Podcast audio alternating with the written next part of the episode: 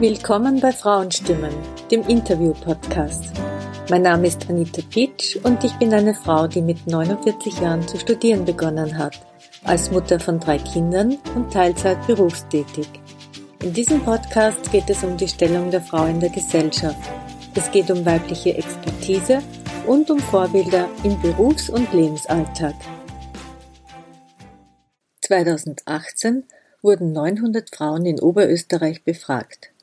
56 Prozent von ihnen, also mehr als die Hälfte, wurden an ihrem Arbeitsplatz sexuell belästigt. 12 Prozent erleben sogar körperliche Übergriffe. Meine heutige Interviewpartnerin arbeitet in der Medienbranche. Sie hat solche Handlungen ihres Arbeitgebers aufgezeigt und wurde entlassen. Gegen dieses Unrecht hat sie sich gewehrt. Ihre Geschichte ist öffentlich geworden, aber erst als ein deutsches Zeitungsformat darüber berichtete, haben auch österreichische Medien sich geäußert. Dabei ist es so wichtig, darüber zu sprechen. Denn viele wissen eben nicht, wo wendet man sich hin in so einem Fall? Was sind die jeweils richtigen Schritte? Meine Interviewpartnerin wusste es auch nicht, wie sie Hilfe fand, an wen sie sich gewendet hat, wie sie ihre Rechte einfordert, wie es vor Gericht ist und was sonst noch wichtig ist, das hört ihr in dieser Folge. Ich bin heute im siebten Bezirk in Neubau in der Wohnung von Raffaella Scharf. Danke, dass ich heute hier bei dir sein darf. Es kennen dich namentlich sicher schon sehr viele. Du warst auch schon einmal in meinem Podcast, aber trotzdem, vielleicht kannst du dich kurz nochmals vorstellen für die HörerInnen, die dich noch nicht kennen oder nicht gehört haben. Hallo Anita, erst einmal danke für die Einladung. Ich finde es sehr schön, dass du heute mal bei mir zu Hause bist. Letztes Mal waren wir ja bei dir. Ja, mein Name ist Raffaela Scharf, ich bin 31 Jahre alt vom Beruf, selbstständige Journalistin und Moderatorin. Und ich würde sagen, seit einigen Monaten ist mein Name, glaube ich, vielen Menschen bekannt, weil er ja doch sehr stark in den Medien war, eigentlich mit einem sehr negativen Thema. Ja, das Thema ist negativ, aber was sehr positiv ist, dass du dafür stehst, dass du für dich einstehst und dich wehrst und dir eine Ungerechtigkeit nicht gefallen lässt. Es geht um das Thema Sexismus am Arbeitsplatz. Du bist gegen einen sehr mächtigen Mann aus der Medienbranche vor Gericht. Was ich vorab jetzt gleich mal sagen möchte, wir können nicht sehr viel darüber sprechen. Was die Thematik heute hier in meinem Podcast ist, das Thema Umgang mit Sexismus am Arbeitsplatz und du gibst uns ein bisschen Einblicke, wie es für dich vor Gericht war. Das ist ja auch etwas, was man nicht alltäglich erlebt, vielleicht gar nie. Ich glaube, das ist auch die Hürde, warum viele Menschen oder viele Frauen sich nicht trauen, weil sie nicht wissen, was auf sie zukommt. Und du bist so freundlich und gibst uns hier heute ein bisschen einen Blick hinter die Kulissen, kann man sagen. Genau. Wie gesagt, die Geschichte von Raffaela kennen sicher sehr viele. Die sie wirklich nicht kennen, in den Shownotes äh, verlinke ich ein paar Infos, wo ihr das nachlesen könnt, ähm, was genau bis jetzt passiert ist. Eine Kleinigkeit müssen wir natürlich schon erzählen. Du hast bei einem großen Medienunternehmen gearbeitet. Ich weiß nicht genau, wie lange warst du bei der Ein halbes Jahr. Ein halbes Jahr. Und innerhalb dieses Zeitraums haben sich gewisse Dinge ereignet, die letztendlich dazu geführt haben, zu gerichtlich dagegen vorgegangen. Du hast dich gewehrt. Das Spannende ist, es ist ja ein bekanntes Medienunternehmen. Das Gerichtsverfahren, das läuft ja schon etwas länger, ich glaube seit 2019. Und erst heuer hat eine deutsche Zeitung darüber berichtet und erst dann haben auch die österreichischen Medien darüber berichtet. Du bist eben selber in der Medienbranche, du bist Journalistin. Wie ist es dir damit gegangen, wie die österreichischen Medien damit umgehen? Ich muss ehrlich sagen, ich finde es sehr erschreckend und eigentlich macht es mich auch gleichzeitig sehr traurig und auch wütend, dass keiner darüber berichtet hat. Angeblich wussten viele Menschen schon seit 2019, was abgegangen ist, weil natürlich die Medienbranche in Österreich ist ja sehr klein. Die Menschen reden, wenn irgendwas passiert, es verbreitet sich wie ein Lauffeuer. Trotzdem hat keiner irgendwie die Schneid gehabt, darüber zu berichten, was ich einfach eigentlich skandalös finde. Und dann musste offenbar ein deutsches Medium kommen Und diese Ungerechtigkeiten innerhalb dieses Unternehmens, die Dinge, die mir widerfahren sind, aufzeigen und erst dann haben sich die österreichischen Medien angeschlossen und haben mit dem Finger auf diese Person gezeigt. Das ist eigentlich skandalös. Und zwar relativ viele Medien, alle Tageszeitungen, auch Puls 4, Corinna Milborn, da gab es eine Sendung. Dadurch ist dann doch eine große Publicity entstanden. Ich habe mir eine Umfrage herausgesucht aus dem Jahr 2018, und zwar eine Umfrage von der Oberösterreichischen Arbeiterkammer. Und zwar hat das das IFES-Institut und SORA-Institut durchgeführt. Es wurden 900 Frauen befragt und 56 Prozent der Frauen haben einschlägige Erfahrungen mit sexueller Belästigung. Bei 12 Prozent der Frauen gab es auch körperliche Übergriffe. Also das ist schon eine hohe Zahl. Trotzdem wehren sich wenig Frauen. Du hast dich jetzt gewehrt.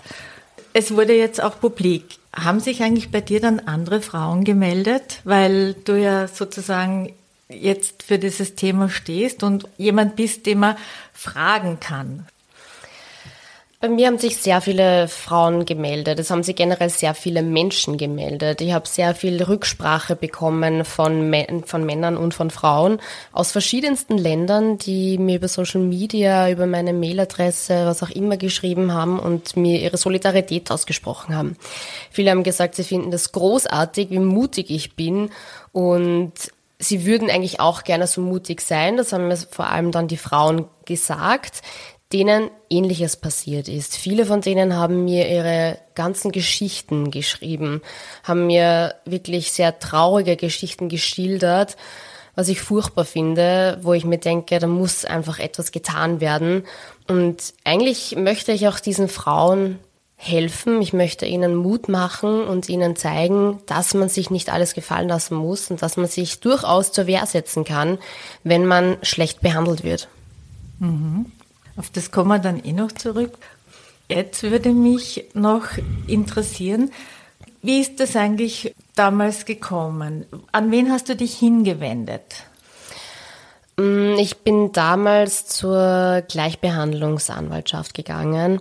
Ähm, dadurch, dass ich Journalistin bin, weiß ich ja schon sehr stark Bescheid über alle möglichen Institutionen, Organisationen. Damals wusste ich aber selbst nicht, wo ich mich hinwenden kann. Ich habe damals bei der Frauenhelpline angerufen und habe geschildert, was passiert ist und die haben dann gesagt, schauen Sie, Frau Schaf, rufen Sie einfach bei der Gleichbehandlungsanwaltschaft an. Und da bin ich dann auch hingegangen und ich hatte dort einen Termin dann und äh, das war sehr hilfreich. Also ich kann das nur jeder Frau generell jeden Menschen, der irgendwie ungerecht behandelt wird, ans Herz legen, ähm, sich an die Gleichbehandlungsanwaltschaft zu wenden, weil die aufzeigen können, das ist nicht okay, diese Rechte stehen dir zu, das sind die Konsequenzen daraus. Und wie ging es dann weiter?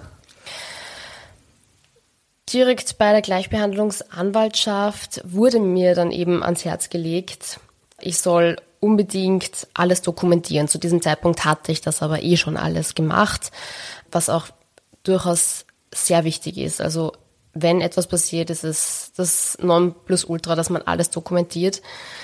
Und ja, es ist dann innerhalb des Unternehmens noch äh, weitergegangen und äh, schlussendlich war dann eh die Konsequenz daraus, dass äh, ich mir die Dinge nicht gefallen lasse und auch die Entlassung nicht und bin dann eben juristisch dagegen vorgegangen. Das heißt, äh, du hast einen Anwalt gesucht? Ich habe viele Freundinnen, die Juristinnen sind und die haben mir dann geraten, an wen ich mich wenden soll. Und da bin ich dann auch hingegangen und habe gefragt, äh, ob der mich dann überhaupt übernimmt.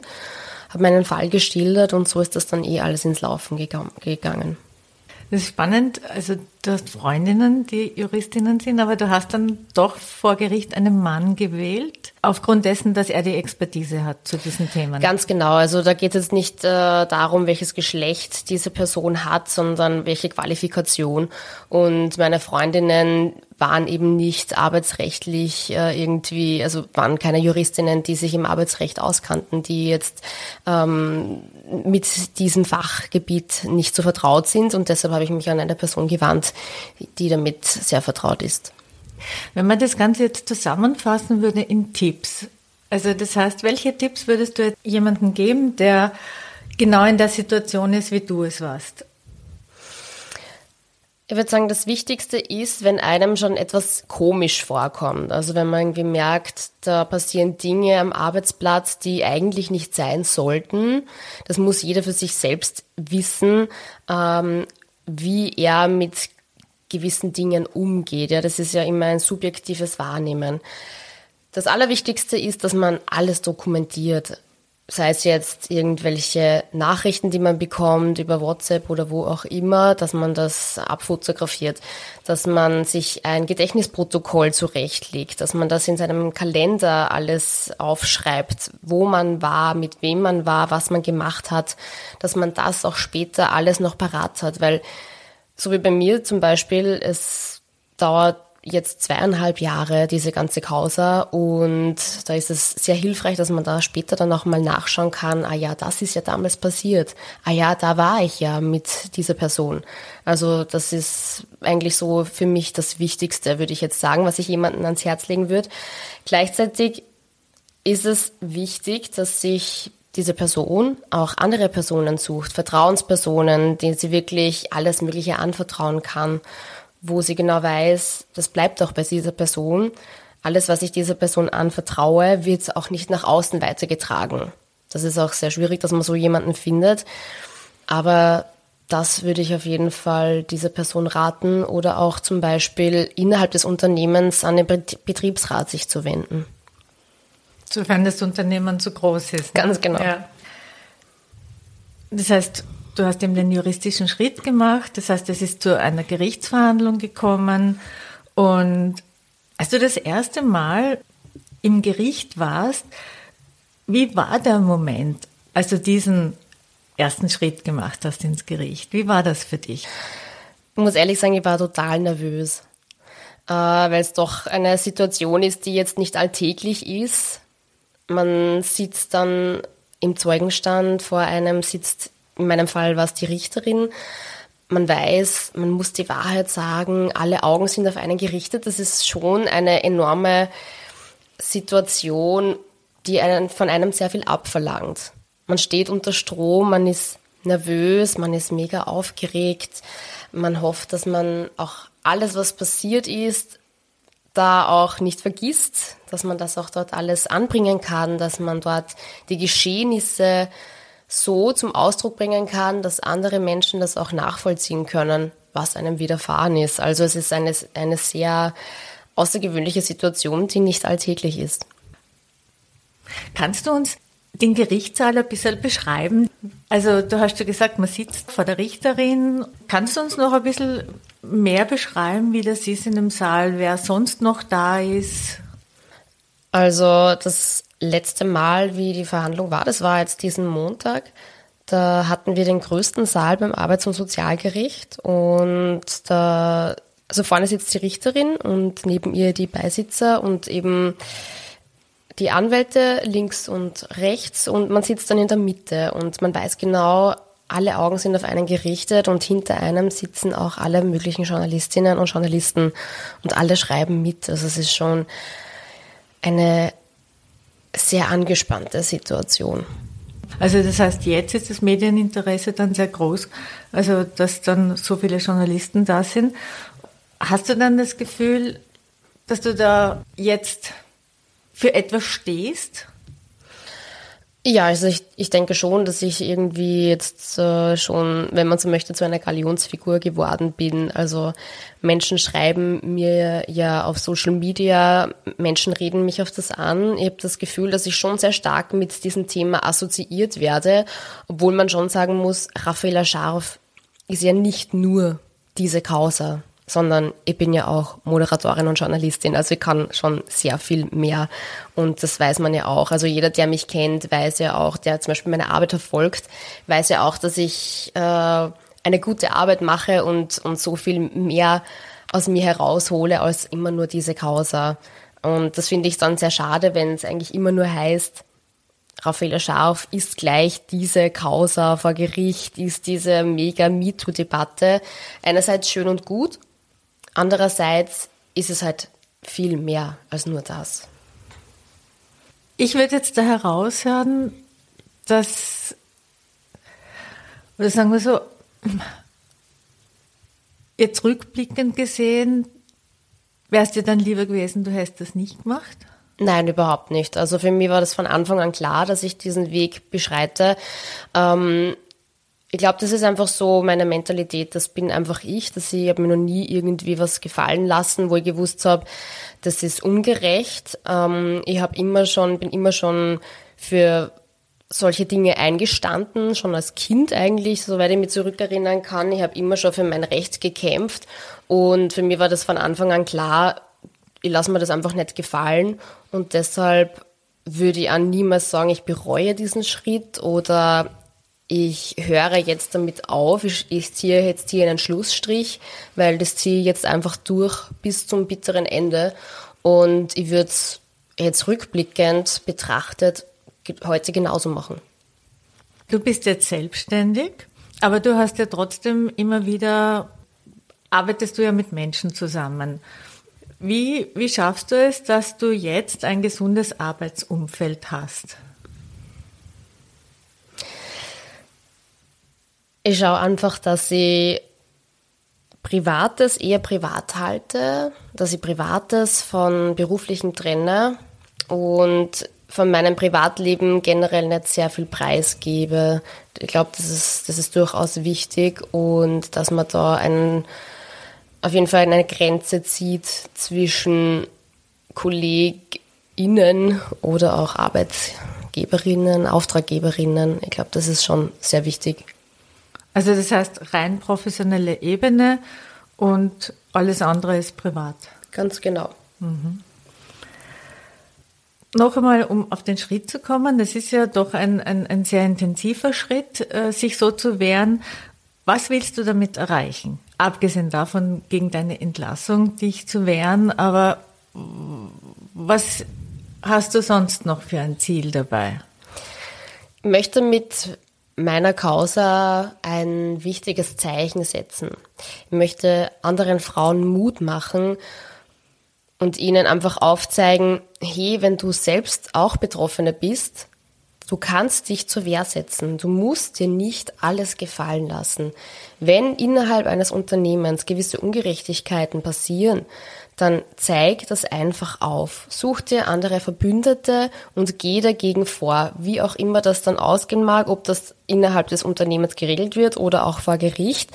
Lass dich einfach nicht unterkriegen. Und mir ist es sehr wichtig, dass diese Botschaft nach außen getragen wird weil ich auch eben sehr viele Nachrichten von Frauen bekomme und die dann mich immer um meinen Rat oder um meine Hilfe bitten. Bitte einfach an die Gleichbehandlungsanwaltschaft wenden, Juristinnen suchen, gleichgestellte Menschen, die einen irgendwie helfen können, Bezugspersonen. Es ist so wichtig, dass man sich austauscht, dass man nicht zu Hause sitzt und das alles in sich hineinfrisst.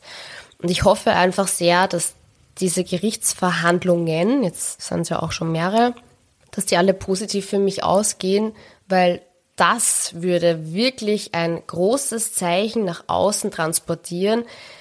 Wenn es um eine MeToo-Debatte geht und man sich zur Wehr setzt, dann kann man das auch gewinnen. Weil ich glaube, es gibt noch immer sehr viele Frauen, denen schlimme Dinge passieren und die nicht zur Polizei gehen, das nicht irgendwie vor Gericht bringen, weil sie Angst haben, dass man ihnen sowieso nicht glaubt, weil immer die Täter-Opfer-Umkehr stattfindet und weil es dann schlussendlich sowieso heißt, naja, das kann man ja alles unter den Teppich kehren.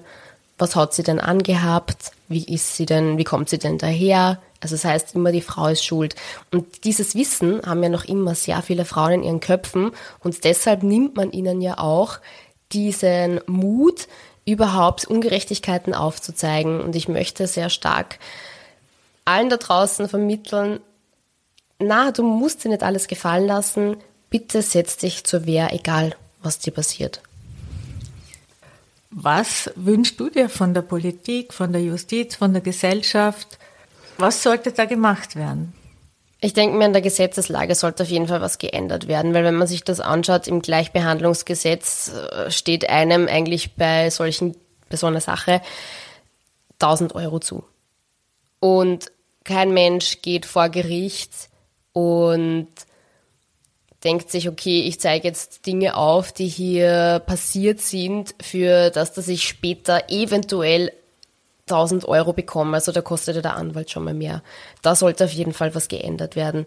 Äh, generell bei solchen Delikten, wo wo es strafrechtliche Relevanz haben. Da sollte auf jeden Fall etwas geändert werden. Da ist natürlich die Politik gefragt. Also da kann man natürlich jetzt sagen, ja, das dauert vielleicht noch, aber ich finde, das sollte jetzt endlich mal geändert werden, weil sie auch eigentlich aufzeigt, Denken wir dann nur an die an Gewalt an Frauen, an Femiziden und so weiter, die innerhalb Österreichs ja auch nicht so wenig sind. Da sollte auf jeden Fall hier was geändert werden.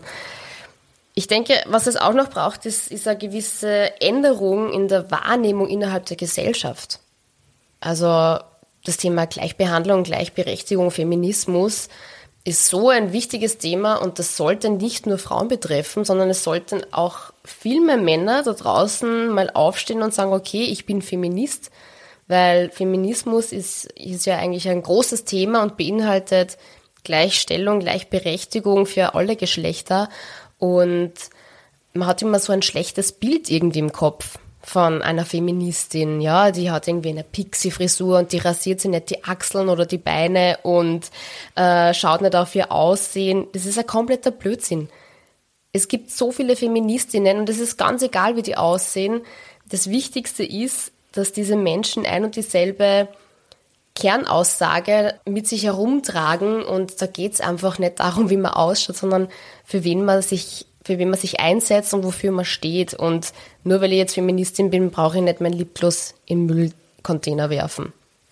Und ein weiteres Thema ist, dass Frauen viel mehr Selbstvertrauen haben sollten.